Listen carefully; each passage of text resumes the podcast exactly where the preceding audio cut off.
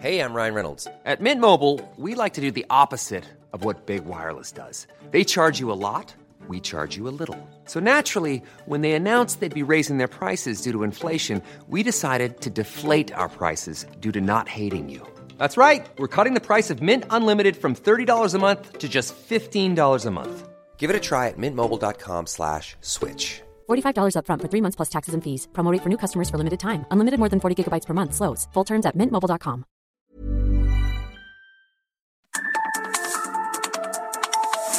Norte a sur, las coordenadas de la información.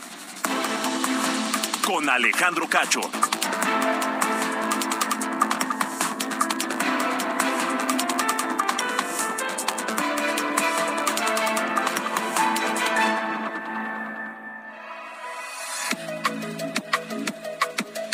Son las 8 de la noche, tiempo del centro de la República Mexicana. Bienvenidos a De Norte a Sur. Hoy viernes, este viernes 5 de agosto de 2022, termina la semana Estamos en época de vacaciones, pero es una semana con temas muy interesantes que compartir con ustedes en esta noche de Norte a Sur. Les saludo a quienes nos escuchan a través de la cadena nacional de Heraldo Radio en toda la República Mexicana, por supuesto, y también más allá de nuestras fronteras en eh, los Estados Unidos, en McAllen, Texas, Brownsville, en San Antonio, en Chicago, en Louisville, en eh, San Diego, California, en el Valle Imperial, de California también al sur. Gracias a todos por seguir las emisiones de Heraldo Radio.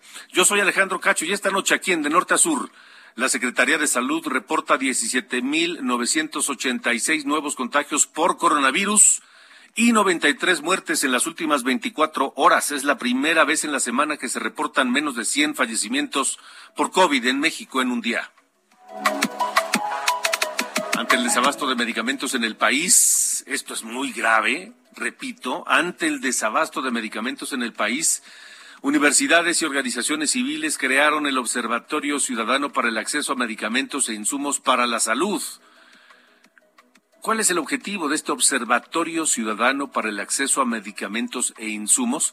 Coadyuvar a este problema público. Platicar esta noche con Oscar Mejía Arias, el secretario técnico de este recién creado Observatorio Ciudadano para el Acceso a Medicamentos e Insumos para la Salud.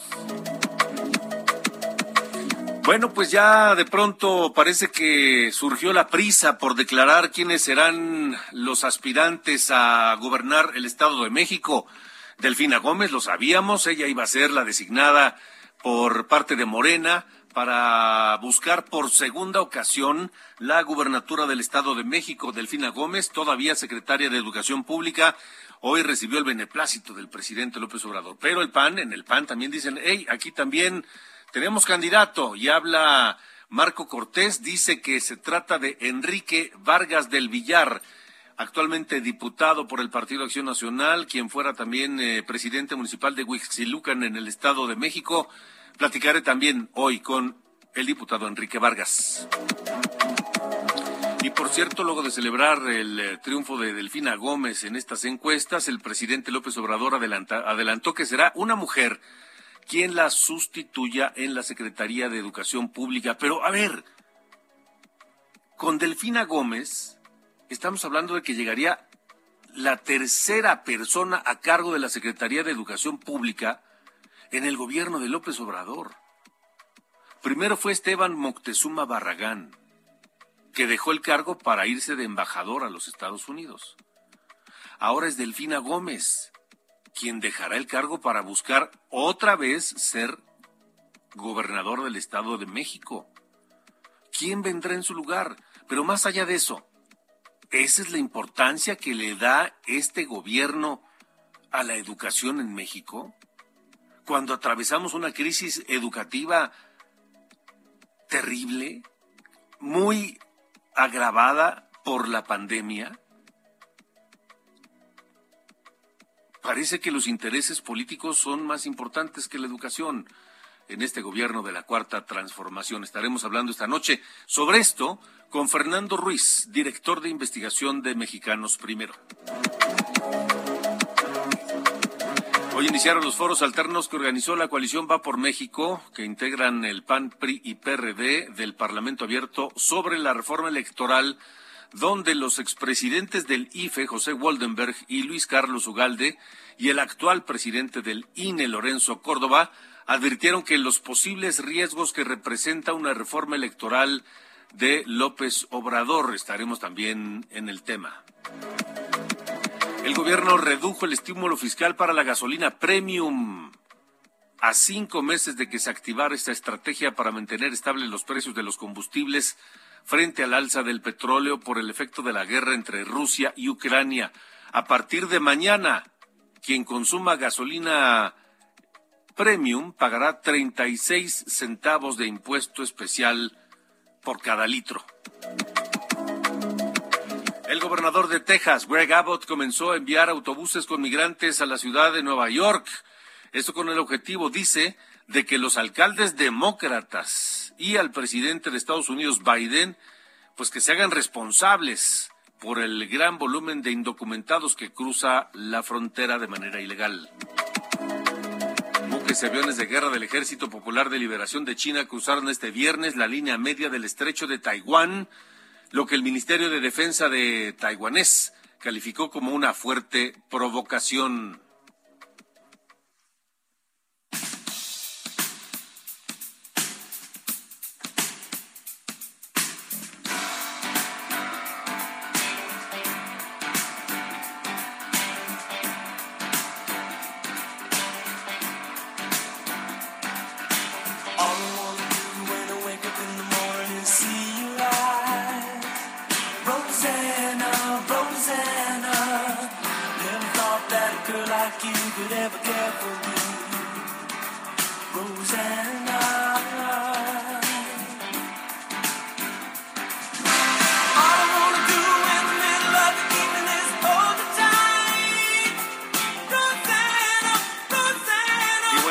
Para viernes, mi querido Ángel. ¿Cómo estás? Ángel Arellano, buenas noches. Hola Alejandro, muy buenas noches. Pues así es, esta canción se llama Rosana, un tema de la banda Toto, escrita por David Page y pues es eh, interpretada por este grupo de rock que pues fue allá, con, tuvo su fama máxima ya en los años 80.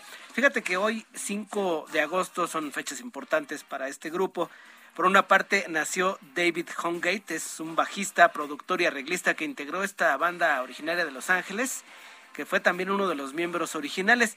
Y también el 5 de agosto, pero de 1992, 92, murió Jeff Porcaro, quien fue uno de los fundadores, de hecho, de este grupo llamado Toto, quien junto con David Page, pues juntaron a, a varios músicos. Fíjate, esa canción y bueno, y todas las de Toto, tú las oyes pues muy, unas muy grandes canciones, muy bien interpretadas, porque Toto está integrado por eh, músicos de sesión, de estos que, por ejemplo, muchos de ellos tocaron con Michael Jackson y en, el eh, álbum Thriller, Quincy Jones los, los reclutó, han interpretado, pues fíjate, nada más como mil discos, han participado en mil discos cada uno de los de Toto.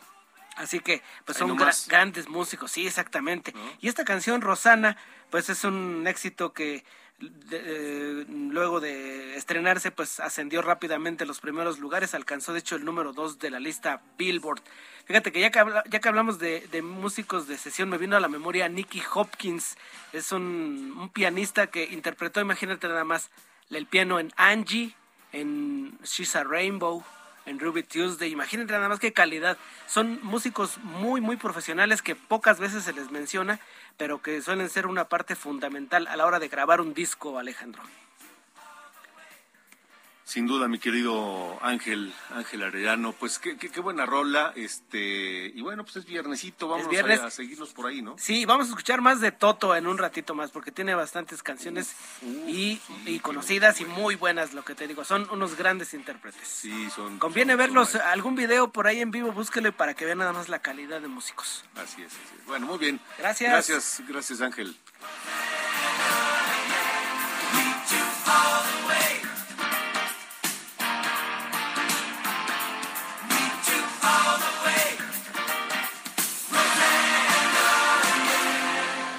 De norte a sur con Alejandro Cacho. Bueno, vámonos a esta información porque cámaras de seguridad captaron cómo sujetos armados robaron un tráiler eh, en cuestión de segundos sobre la autopista Querétaro-Irapuato. El reporte lo tienes tú, Rodrigo Mérida. ¿Cómo estás? Buenas noches. Buenas noches a nuestro auditorio para platicarles lo que quedó grabado a través de un sistema de videovigilancia de CCTV de seguridad de la empresa uno de los asaltos con arma de fuego en el libramiento noroeste, esto es pasando la caseta de Chichimequillas, localidad del Marqués, en dirección a la Ciudad de México. En el video, ya tienen ustedes aquí a través del Heraldo Media, se puede observar cómo al menos cuatro camionetas le cierran el paso a un tráiler, descienden varios sujetos armados y obligan a descender de la cabina a sus tripulantes para después llevarse el tráiler. Cabe resaltar que no es la primera vez que se registra este tipo de asaltos en el libramiento noroeste, pasando exactamente la caseta de Chichimequillas. El último robo e intento de robo fue frustrado por personal de custodia de la Policía Bancaria Industrial de la Ciudad de México, quien abatió a uno de los delincuentes cuando dispararon hacia la cabina del tráiler que transportaba 20 toneladas de tubo de cobre valuada en 10 millones de pesos. Ahí resultó lesionado un elemento de la Policía Bancaria Industrial con lesiones menores en el rostro. La banda logró huir en esa ocasión. Además, el viernes 20 de mayo, policías estatales de Querétaro lograron detener a un sujeto por robo con violencia a un conductor en las inmediaciones de la caseta de cobro de Chichimequillas, también ahí en el Marqués. Y el 27 de mayo del presente, la Fiscalía General del Estado desmanteló parte de la banda dedicada al robo con violencia en este libramiento, con 12 cateos deteniendo a cinco sujetos se supone que ya había sido desmantelada la banda, pero no. Vemos nuevamente que sigue operando en el libramiento noroeste, tramo que corresponde la seguridad y vigilancia a la Guardia Nacional. Autoridades estatales han implementado operativos en las zonas con recorridos preventivos, pero así quedó registrado, Alejandro, este robo con violencia. El tráiler fue recuperado horas después por la Policía Estatal, afortunadamente todavía con la carga, Alejandro. Vaya. Pues sí, pero ahora hubo suerte, algo de suerte, pero no, eso no garantiza que vuelva a ocurrir. Muchas gracias. Buenas noches. Hasta luego. Rodrigo Mérida, corresponsal en Querétaro. Son las eh, ocho con doce tiempo del centro de la República Mexicana. Vamos a escuchar el momento en que este tráiler este, es eh, asaltado, es eh, por este, por, por, este, este grupo, este comando. lo tenemos rápidamente. Brusca detectada.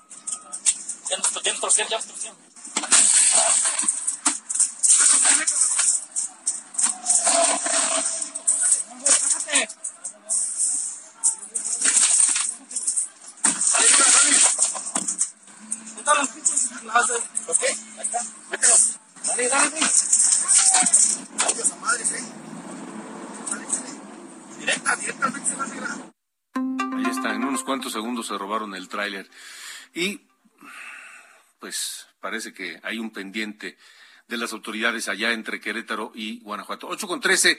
Le decía, le decía que eh, pues ya vamos a tener eh, una nueva secretaria de Educación Pública. Hoy López Obrador dijo que será mujer quien sustituya a Delfina Gómez al frente de la Secretaría de Educación Pública. Delfina Gómez deja el cargo para convertirse en candidata de Morena a gobernadora del Estado de México. Pero con este nuevo relevo, serían ya tres responsables al frente de la Secretaría de Educación Pública en el gobierno de Andrés Manuel López Obrador, que apenas, apenas va a llegar a su cuarto año, a la segunda, tercera parte del, del, gobierno.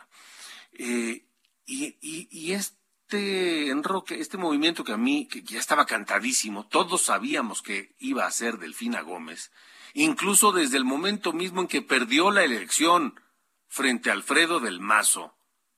Sabíamos que ella iba a ser la candidata en la siguiente elección para el Estado de México.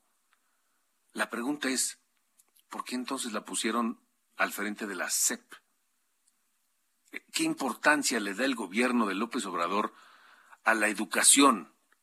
Y sobre todo en este momento cuando de por sí veníamos arrastrando carencias educativas desde hace muchos años que no son responsabilidad del el gobierno de López Obrador. Pero en este gobierno ha empeorado la situación.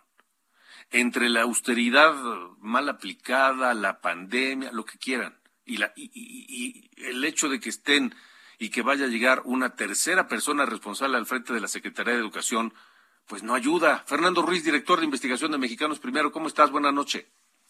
Hola Alejandro, muy buenas noches. ¿Cómo ven ustedes ahora otro secretario o secretaria de Educación? Una decisión, yo diría que lamentable, porque eh, nuevamente eh, denota que es, eh, son los criterios políticos los que definen la conducción de la política educativa. Como dices y lo comentaste hace un momento, en efecto, estamos ante ante una, un funcionario que ya sabíamos que iba a estar de paso en la Secretaría. duró cerca de un año y medio muy abajo del promedio, ya de por sí bajo que, que en, eh, el que están los, secretarios de educación de todos los estados, que son 2.5 años en promedio en la última década, eh, que, que deja muy mal parado eh, la visión que tiene este gobierno en, en, en, función de qué prioridad le está dando la educación. Y no es cualquier, no, no es cualquier momento. Estamos justamente en una situación bastante complicada en donde en donde eh, el regreso a clases no se no se llevó a cabo como como como se, se tenía contemplado eh, venimos arrastrando ya de por sí los rezagos que ya eh, venían antes de la pandemia más los rezagos que, que surgieron con el cierre de las escuelas. Y esta decisión que toman me parece que, que sí está está demostrando que en efecto eh, la educación eh, no está no está no está dentro de la agenda de prioridades de esta de esta administración. Y nos parece en ese sentido muy lamentable que, esto esto suceda no Sí, sí, Fernando. Estamos platicando en esta noche con Fernando Ruiz, director de investigación de Mexicanos Primero. Yo lo escribí en mi columna del Heraldo de México, año 2020, y decía, la, la crisis que nadie quiere ver, porque tuvimos una crisis sanitaria, una crisis económica, pero también tenemos una crisis educativa, en parte por la pandemia, pero ya la veníamos gestando desde tiempo atrás y parece que a nadie le importa, Fernando. Sí, además agravado eh, porque eh, ya en, otros momentos hemos hemos platicado del enorme problema que tenemos por la pérdida de aprendizajes que, que, que se está presentando entre los estudiantes y por el abandono escolar, que me parece que son dos temas fundamentales que están presentes y que, definen lo que lo que nosotros eh, intentamos que se reconozca por parte del, gobierno que es una emergencia educativa. A eso hay que hay que agregarle eh, que pues no se han tomado las mejores decisiones desde la Secretaría de Educación Pública porque no solamente fue la fue la duración de la, corta duración de la gestión de la maestra del CINA sino también eh, que me parece que no hubo una una eh, una claridad en el rumbo que teníamos que, asumir se tomaron decisiones que me parecieron cuestionables. Eh, hay que recordar se, que se desapareció el programa de escuelas de tiempo completo se cambió por otro esquema sumamente incierto en donde no se no se asegura lo más importante que es la alimentación de más de 1.6 millones de niños y de la ampliación del horario de las escuelas que tenían mayores problemas de, rezago educativo.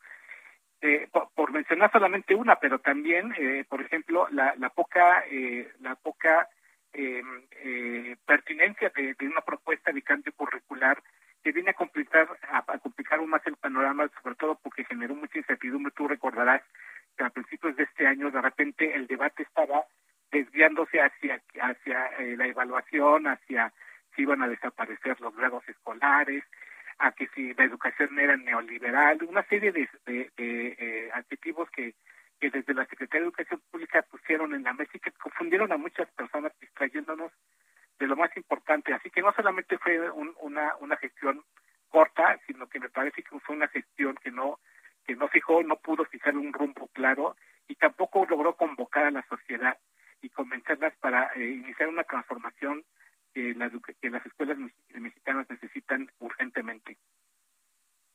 Ahora, ahora Fernando, ¿cuál es el, el saldo de Delfina Gómez al frente de la Secretaría de Educación Pública? Por lo pronto tenemos una baja en la matrícula de niños y jóvenes que dejaron la escuela de un millón.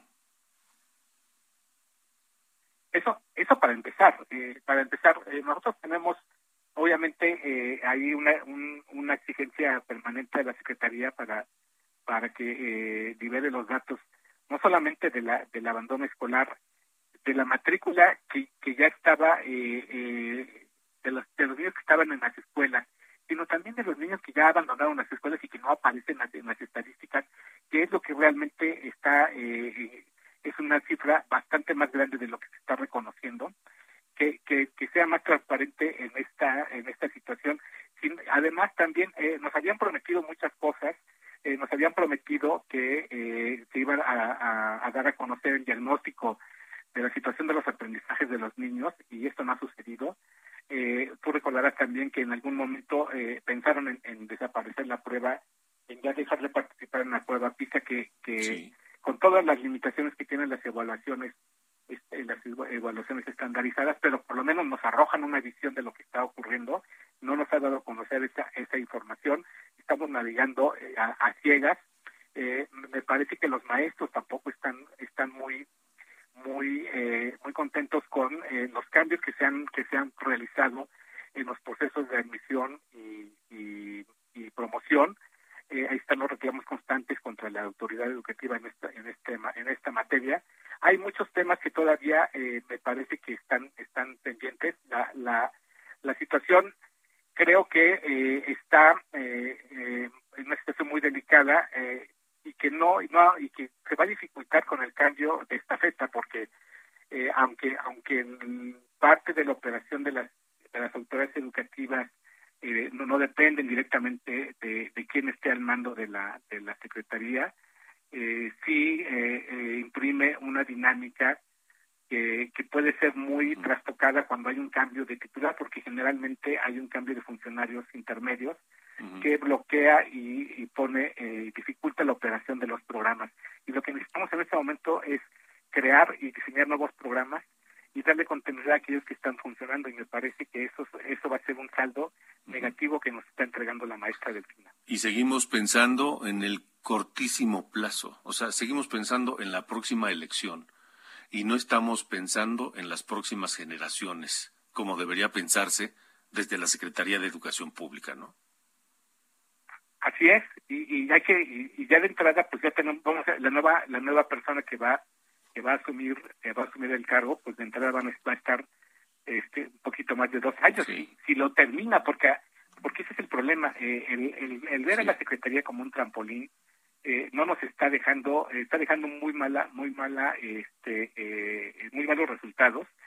Eh, independientemente de quién sea ah, yo creo que tenemos que tener eh, en mente ya sea eh, ya sea una persona eh, eh, un político un perfil político ya sea una persona que sea mujer que sea hombre que sea de edad, de edad madura joven lo que lo que creo que, que está estamos necesitando en este momento es una persona que esté comprometida con los derechos de los niños porque me pareció me, me, pareció bastante bastante em, triste que, hayan desaparecido programas tan importantes que apoyaban no solamente a los a los niños de escuelas indígenas sino también a los a los hijos de jornaleros agrícolas que también es un programa que desaparecieron. Eh, pero también que el nuevo funcionario reconozca que hay una emergencia educativa porque parece que el gobierno no lo quiere reconocer y no quiere actuar en consecuencia y las decisiones que toma pareciera que, que las toma como si el ciclo escolar fuera un ciclo escolar cualquiera me parece que el otro el otro elemento que, una persona que va a asumir el, cargo debe tener es que debe tener la suficiente autoridad para dar, brindarle mayor autonomía a las decisiones que se toman desde la secretaría porque como podrás podrán haberse dado cuenta eh, en esta en esta administración eh, no se no se toman decisiones si no es con el con el eh, con el aval del presidente de la república y me parece que el presidente de la República no no conoce lo que está sucediendo en el sector educativo con el detalle necesario para poder tomar las decisiones más adecuadas para las escuelas y finalmente yo creo que eh, la, la, persona que llegue en el, en el cargo debe tener esa capacidad de convocatoria para inspirar a todos los actores de la sociedad a, juntos eh, volver a crear y reencauzar la educación para restablecer el derecho de los niños. pues Fernando, Fernando Ruiz, te agradezco mucho que nos hayas acompañado esta noche. Muchas gracias, Alejandro. Hasta luego, buenas noches. Vamos a la pausa. Hold the Line es esta canción de la banda Toto de su álbum debut Toto de 1978.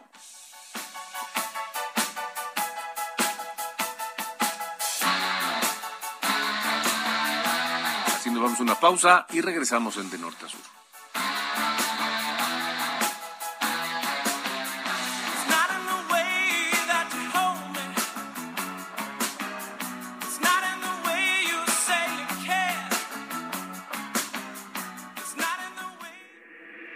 De norte a sur. Con Alejandro Cacho.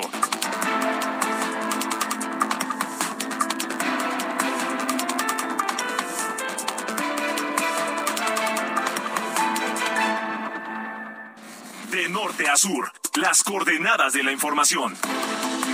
Con Alejandro Cacho.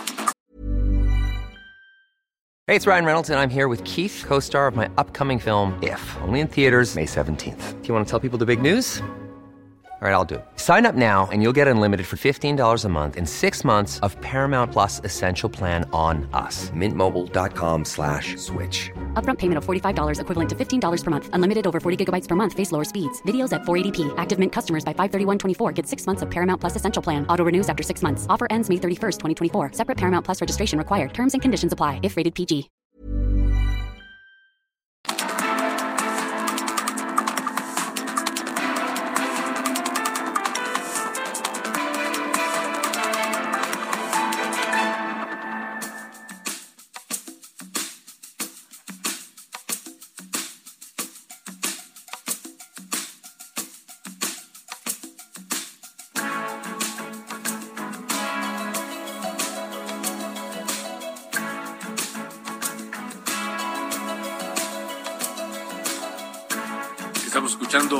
África, este tema de Toto, que en particular a mí es la canción de Toto que más me gusta. De 1982, en el álbum de estudio Toto 4, escrita por tecladista David Peach y el baterista Jeff Porcaro, que fueron fundadores de este grupo. El 5 de agosto de 92 murió Jeff Porcaro y por eso recordamos lo que recordamos hoy a través de Toto.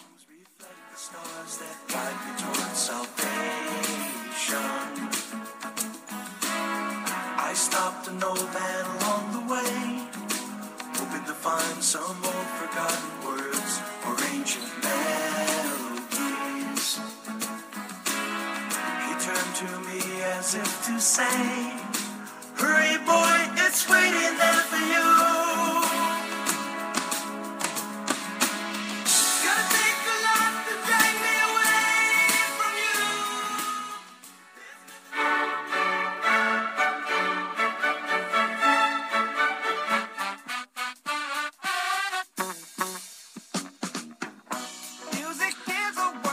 Sir Carlos Allende, ¿cómo estás, mi querido Carlos? Es viernes ya, ¿listo para regresar a tu realidad o todavía vas a seguir?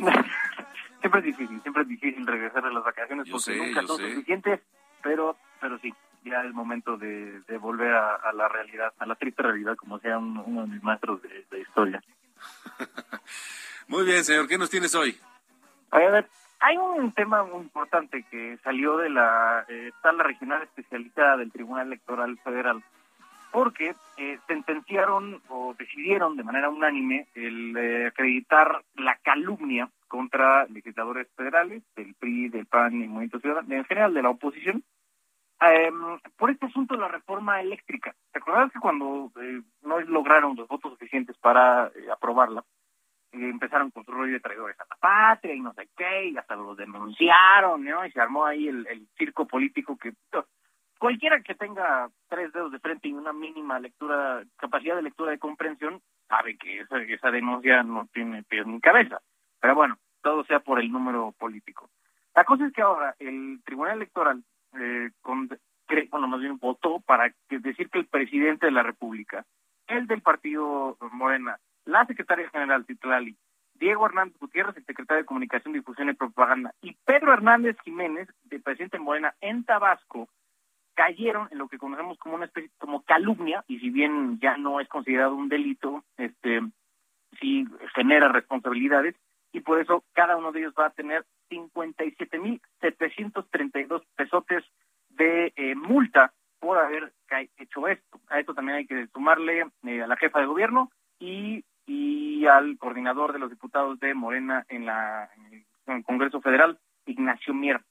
Aquí quiero resaltar dos cosas. Una, sí es cierto que tenemos libertad de expresión protegida en el artículo sexto de la Constitución Federal, pero también es claro que no puedes decir lo que quieras.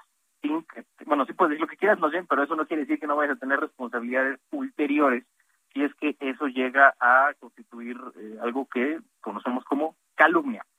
Esa es una. Y la otra, eh, digo, no es que no sea fan de que se tengan este tipo de resoluciones, porque al final es algo que se tiene que hacer y pues, finalmente estas, eh, estos funcionarios incurrieron en, en, calumnia como tal, pero eh, he visto cada vez, no sé qué opinas tú, este, Alejandro, que el Tribunal Electoral como que está tomando posiciones en eh, lugares que están fuera de la esfera electoral como tal. O sea, viéndolo en el tema de la sentencia que hicieron para incluir a Movimiento Ciudadano en la comisión permanente, que estrictamente eso no tiene tanto que ver con el tema electoral como tal, de un proceso electoral, y ahora esto. Entonces, eh, esto que cero que ver con un tema electoral, básicamente están este, hablando de un tema de votación de legislación, y no, eh, no sé, o sea, ahí tengo un, hay una, un conflicto eh, cognitivo en cuanto a si el Tribunal Electoral se está, está limitando en, en sus funciones, pero pues bueno, son un tribunal constitucional y tienen, tienen ya la, tienen las facultades, sin duda, sí. Es, es probable, hay que ver cómo se darán las siguientes resoluciones y veremos si eh, de, qué lado está el compromiso del tribunal, ¿no? Claro, no, bueno, y, tu espera de acción también. Sí, muy bien. Gracias, señor Carlos Allende. Sir Allende, nos vemos el lunes. Fuerte abrazo, creo que sí.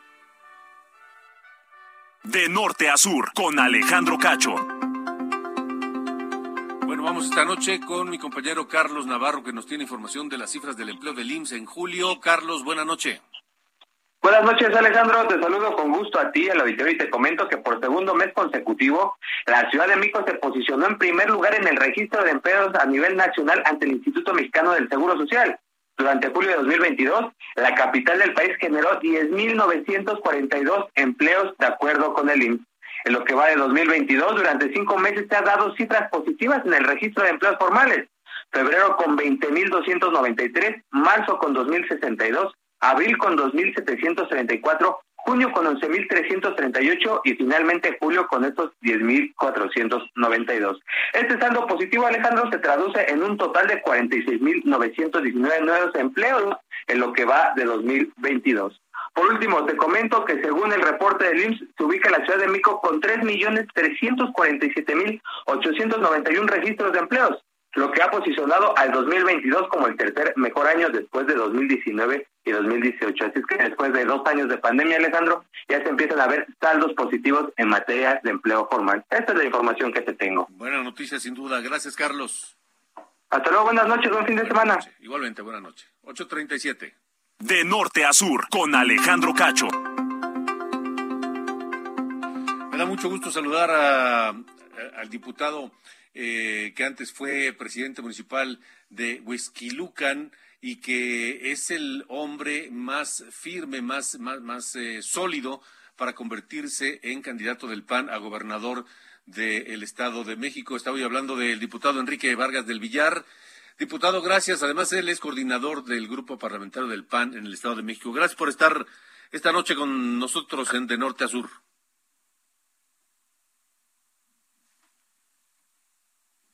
¿Me escucha el diputado eh, Enrique Vargas? Bueno. Hola, diputado, buena noche. Buenas noches. Soy Alejandro Cacho, diputado. Este, pues sabemos que eh, desde hace meses Enrique Vargas está trabajando para convertirse eh, el, candidato a gobernador del Estado de México, ya sea del PAN o de la alianza opositora. Hoy ya sabemos quién sabrá de parte de, de, de Morena, no es ninguna sorpresa. Eh, y Marco Cortés dice, nuestro hombre es Enrique Vargas. Diputado, ¿qué, qué, qué, qué nos dice sobre esto? Así es, muy buenas noches. Bueno, el día de hoy tomó la decisión Marco en base eh, de una serie de estudios muy profundos en el Estado de México, de estudios cualitativos, cuantitativos, grupos de enfoque, mediciones, tomar la decisión y decir, aquí estamos en Acción Nacional, aquí estamos con Enrique Vargas trabajando en unidad. Y la verdad es que estoy eh, muy contento por los números, son muy positivos y por eso toma la decisión hoy Marco Cortés de darlo a conocer. ¿Cuáles son los números, diputado?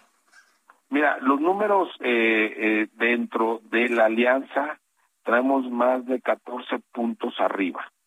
Con eh, Delfina Gómez estamos a tres o cuatro eh, puntos de tres a de tres a seis puntos de diferencia porque son tracking, ¿no?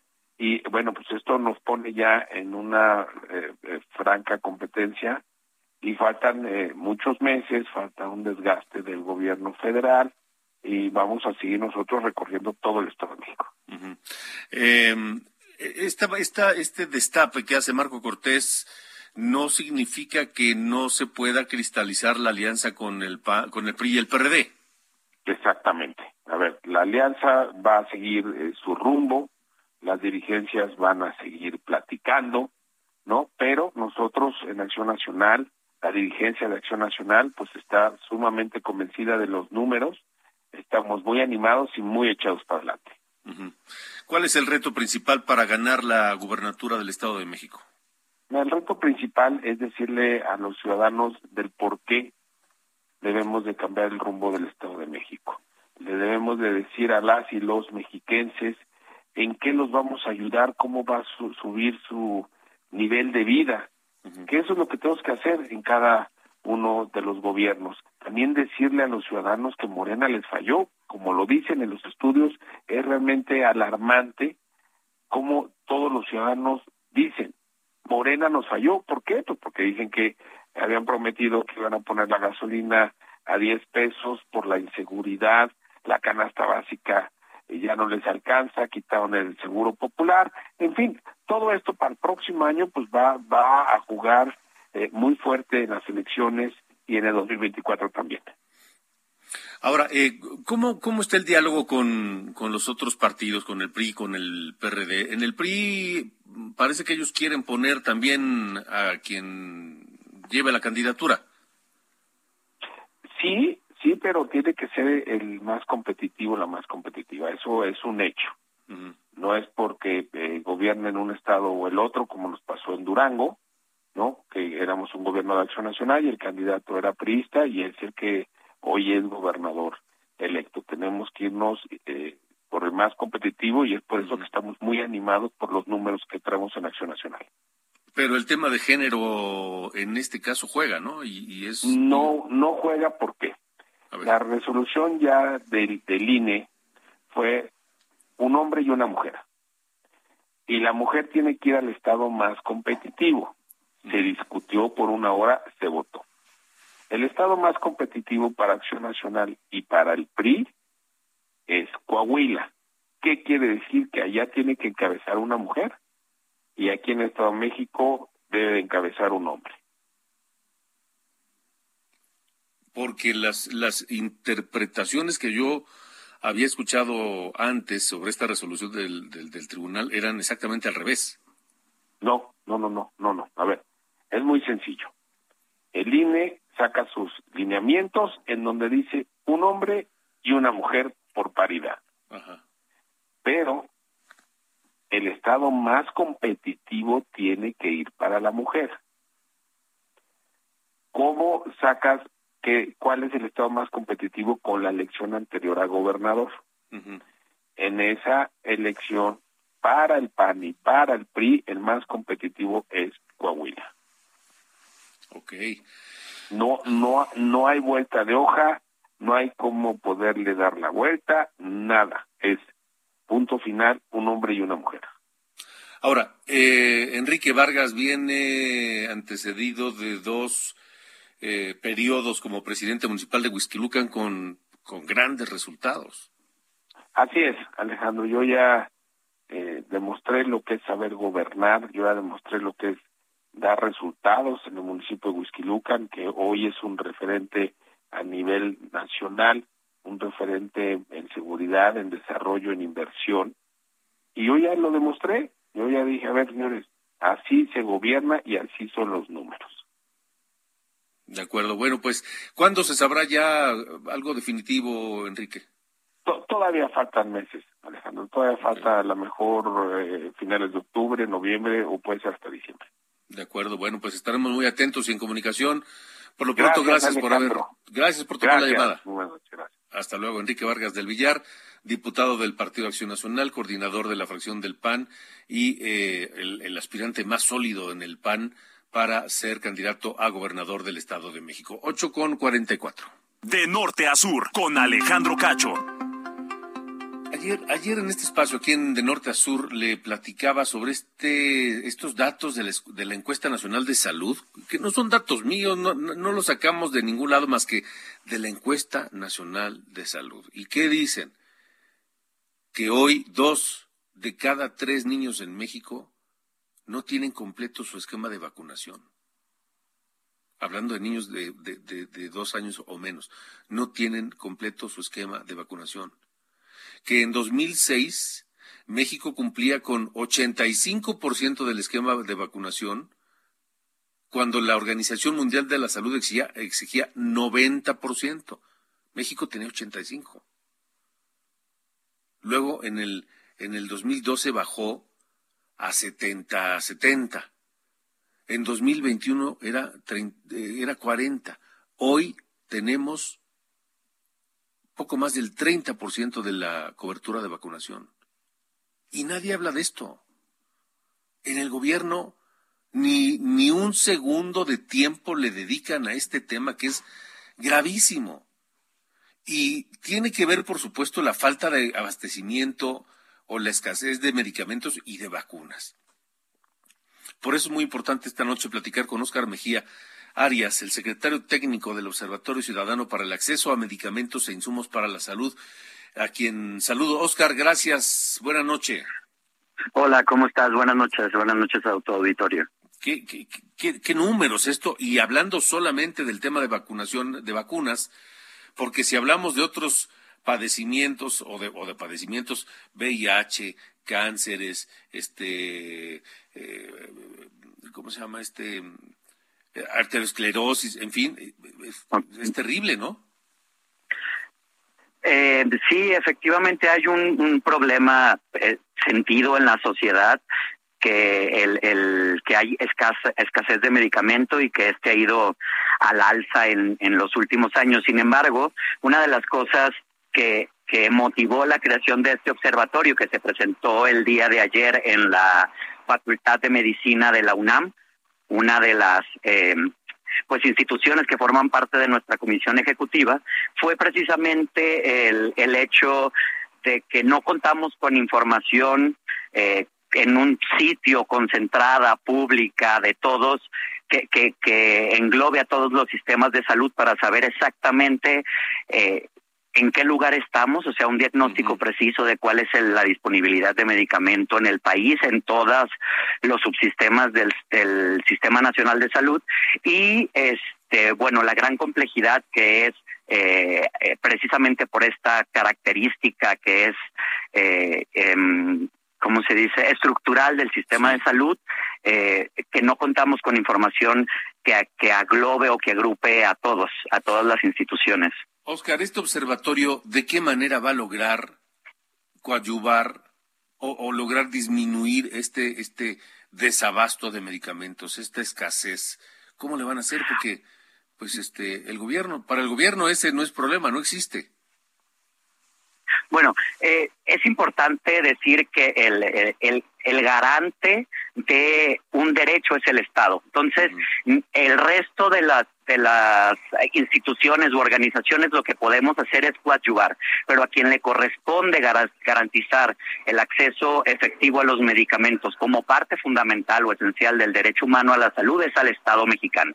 Entonces, lo que nosotros proponemos desde el OCAMIS es crear una mesa de diálogo, un espacio de diálogo donde todos los actores que, eh, que pertenecen a lo que llamamos cadena de acceso a los medicamentos se sienten a dialogar y podamos nosotros también, a través del el sistema de información de indicadores que estamos generando, proporcionar evidencia, evidencia clave para la toma de decisiones y esto claro de la mano de tres universidades públicas y dos organizaciones de la sociedad civil, si me permites, que son los que aportan eh, toda la, el rigor técnico a esta información que estamos produciendo desde el observatorio.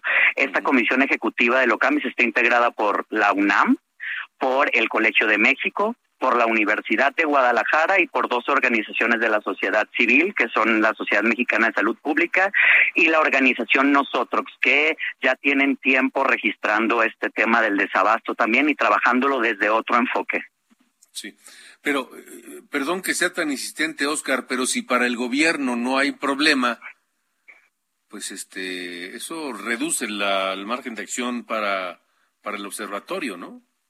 Bueno, ya ha habido un, una serie de declaraciones donde se reconocen algunos espacios, tal vez en espacios un poco más privado dentro del sector salud, bueno, se, se, se reconoce más al interior, es evidente que hay algún que hay problemas en eh, pues en la planeación, eh, en la forma en la que se han tomado las decisiones y pues la necesidad de cambiar completamente la estrategia, de darle un giro a la estrategia de 180 grados para pues para subsanar este problema. Ahora, creemos que la negación ya no es tanto el tema, sino poner realmente en la mesa la voluntad para cooperar, para colaborar con todos los, los actores que participan, ya sea privados, de la sociedad civil. También en, en, dentro de este trabajo estamos platicando con organizaciones de pacientes, con organizaciones de profesionales de la salud, para poder hacer recomendaciones que sean viables, que sean realmente implementables para el Estado. Y bueno, creemos que hemos avanzado en el tema del reconocimiento porque, pues bueno, cada vez es más, es más sentido entre la población y lo, y lo demandan más. Pues vamos a ver cómo funciona. Eh, Oscar, Oscar Mejía, Arias, secretario técnico del Observatorio Ciudadano para el acceso a medicamentos e insumos para la salud. Gracias por haber estado con nosotros. Muchísimas gracias. Buenas noches. Buenas noches. Antes de irnos, vamos rápidamente al norte de la República, a Coahuila, donde pues el drama continúa con el rescate de los mineros. Alejandro Montenegro, te escucho. Buenas noches. ¿Qué tal? Buenas noches, Alejandro. Te saludo igualmente con gusto desde Coahuila. Y bueno, pues hoy pues siguen las labores para tratar de rescatar a estos mineros que desde hace más de 48 horas están atrapados en este pozo de carbón en el municipio de Sabinas, Coahuila. Hoy se reforzaron los trabajos, ya cuentan con 19 bombas que están trabajando para la extracción de agua, precisamente para que eh, se reduzca significativamente este espejo y que logren eh, entrar con eh, condiciones de seguridad las personas que van a buscar a los trabajadores que están atrapados la coordinadora nacional de protección civil, Laura Velázquez, dijo que ya se habilitó un cuarto pozo precisamente para agilizar estos trabajos de extracción y estamos a la espera del corte final de este día. Están eh, reunidas las autoridades para determinar cuál fue el avance que se tuvo durante el día de hoy o que se ha tenido hasta el momento, ya que siguen trabajando permanentemente. Eh, en la mañana decían que en los dos días que se ha trabajado se había reducido apenas cuatro metros de 34 que inicialmente tenía la inundación a 30. Sin embargo, bueno, pues hay que ver el avance que eh, se tuvo el día o que se ha tenido durante el día de hoy. Están por informarlo en unos minutos más. Y bueno, pues por otro lado, comentar eh, también, Alejandro, que la Fiscalía General del Estado está eh, solicitando señas particulares a los familiares de los trabajadores que están en la mina, les están pidiendo señas particulares de los trabajadores que están atrapados eh, obviamente con motivos de identificación y esto bueno pues ha alarmado un poco a las familias consideran que no es un buen augurio no les han dicho si ya hay algún avance en los temas de rescate pero ya les están solicitando esta información. Y por otro lado otra cosa que tampoco sentó muy bien entre las familias es que eh, se colocaron eh, lonas de color negro para impedir la visibilidad de medios de comunicación y otras personas hacia donde están los pozos. Esto ocurrió en las últimas horas y bueno, pues eso tampoco ha caído bien, no es un buen augurio entre las familias que están ahí esperando información sobre sus familiares. Alejandro, nos quedan 30 segundos. ¿Qué hay del el misterio en torno al dueño o al operador de la mina? Bueno, pues la persona que eh, Cristian Solís, que se eh, dio a conocer como el dueño, ya declaró hoy ante la Fiscalía General del Estado. Y bueno, pues el fiscal no compartió más detalles porque dice que toda esa información forma parte de la investigación, pero ya se eh, ya se le tomó, se le rindió la declaración y ya forma parte de la investigación. Y por su parte el exalcalde Sabina Regulo Zapata, a quien se había relacionado con este pozo, hoy subió un video en redes sociales en el que niega tener cualquier vínculo con estos pozos. Alejandro Montenegro, gracias. Muy buenas noches, Alejandro. Buenas noches. Nos vamos, nos vamos, pero nos vamos escuchando a los Beatles. Here, There and Everywhere es este tema que el 5 de agosto de 1966 eh, salió a la venta eh, Revolver, que es el séptimo álbum de estudio de los Beatles. Con eso nos vamos. Gracias por habernos acompañado. Pase un gran fin de semana y el lunes, el lunes lo espero a las 9 de la mañana en Heraldo Televisión, esta mañana, y a las 8 de la noche aquí en Heraldo Radio. Gracias. Buen fin de semana.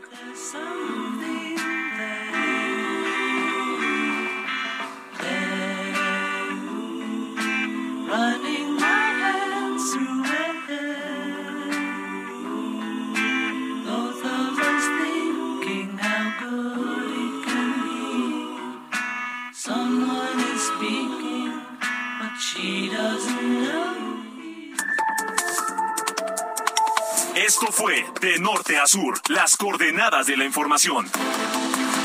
Con Alejandro Cacho.